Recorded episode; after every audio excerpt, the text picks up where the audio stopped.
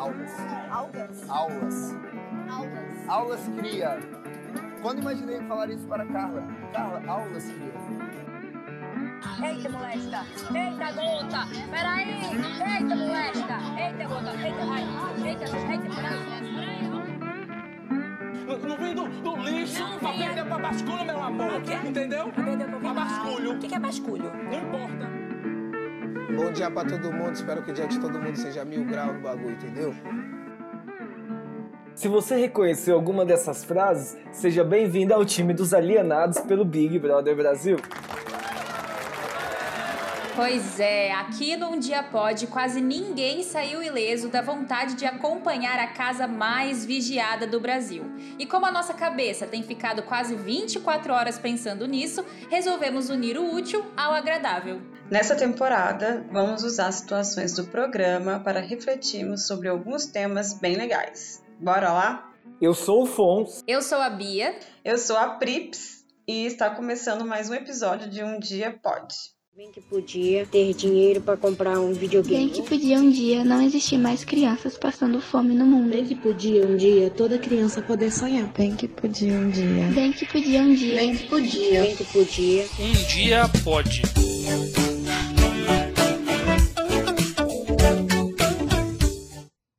O elenco do Big Brother Brasil desse ano, tanto o camarote quanto a pipoca, ficou marcado pela diversidade de regiões de que cada um veio, né não? E isso rendeu muito material para a gente analisar, principalmente quando o assunto é variação linguística. E o que é variação linguística, né? A variação linguística é um fenômeno natural em que nossa língua se transforma de acordo com o contexto em que estamos inseridos. Completando a Prips, mesmo que na grande maioria de um país se fale a mesma língua, que no, que no Brasil o caso é o português, ela pode variar de acordo com alguns fatores, como o regional, por exemplo. Pois é, e essa situação de variação linguística, de acordo com a região, ficou bem marcada na situação entre o Gil e a Poca, em que o Gil, que é pernambucano, traz a palavra basculho para a conversa, e a Poca, que é carioca, não entende muito bem o que aquilo quer dizer. Outra coisa que a gente pode trazer nesse sentido são os dois bastião, né? O Caio e o Rodolfo. Eles são da mesma região de Goiás e têm um sotaque e dialeto bem marcado, por exemplo. Além da variação linguística regional, temos também a que chamamos de variação estilística. O que, que é isso, né? Que é quando a nossa língua se adapta ao grau de formalidade da situação. Por exemplo, em situações mais formais, como a apresentação de um trabalho da escola, a gente se atenta mais à nossa linguagem, né? Algo que a gente não faz quando a gente está conversando com os nossos amigos, por exemplo, que são situações mais informais. No BBB, a gente percebe isso quando comparamos a maneira como os brothers conversam entre si e a maneira como falam quando vão ao confessionário falar com o apresentador ou se defender naqueles 30 segundos, sabe? Que o Thiago deixa para quem está no paredão.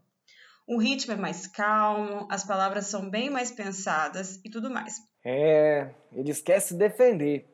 E agora que já sabemos um cadinho sobre variações linguísticas regionais e estilísticas, vamos fechar com variação linguística social, que é aquela que é caracterizada por um grupo social em específico. Ah, agora eu entendi! No BBB, a gente pode observar isso nas conversas do Lucas e do Projota, por exemplo. Como os dois vêm desse contexto do rap, da rima, eles possuem em seu dialeto algumas palavras e jeitos de pronunciar bem característicos. Como, por exemplo, quando falam que o dia de todo mundo seja mil grau no bagulho. Ou também quando eles falam, você tá ligado? Pois é, todos esses exemplos mostram como a nossa língua é sensível e adaptável às nossas necessidades de comunicação. Isso é bem legal, né? Exatamente, Prips. Por isso, não é nada legal que a gente julgue alguma variação como errada. Afinal, ela existe justamente para que o falante consiga se comunicar. Fora que quando a gente tem esse tipo de comportamento, estamos cometendo preconceito linguístico. A gente tem que lembrar sempre que não existe falar errado. O que pode existir é uma pessoa confundir as situações e, de repente, usar uma variação que não cabe naquele momento. É, um exemplo disso é quando a gente vai apresentar um trabalho falando da mesma forma que falamos com os nossos amigos. Não seria algo errado, mas seria inadequado. Agora todas as peças se encaixaram. Boa! E você aí, que tá ouvindo, consegue lembrar de mais algum exemplo do BBB que represente algumas dessas três variações que falamos? Lembrando que as três que passamos foi a linguística, a estilística e a social. Se você lembrou, conta pra gente lá no nosso Instagram, arroba umdiapod, sem E ou I no final. E aproveita para seguir a gente também e não perder nenhum episódio da nossa temporada sobre Big Brother Brasil. Te esperamos lá. Até o próximo episódio.